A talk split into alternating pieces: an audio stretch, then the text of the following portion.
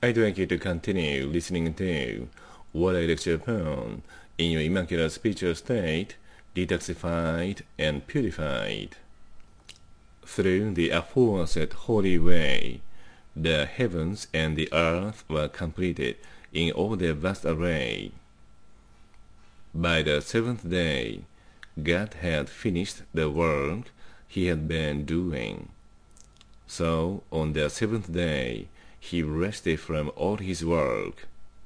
Then God blessed the seventh day and made it holy, because on it he rested from all the work of creating that he had done.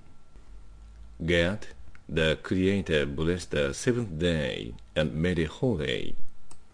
This is the fountainhead of holy day. Now, here in the civilization, we call it holiday.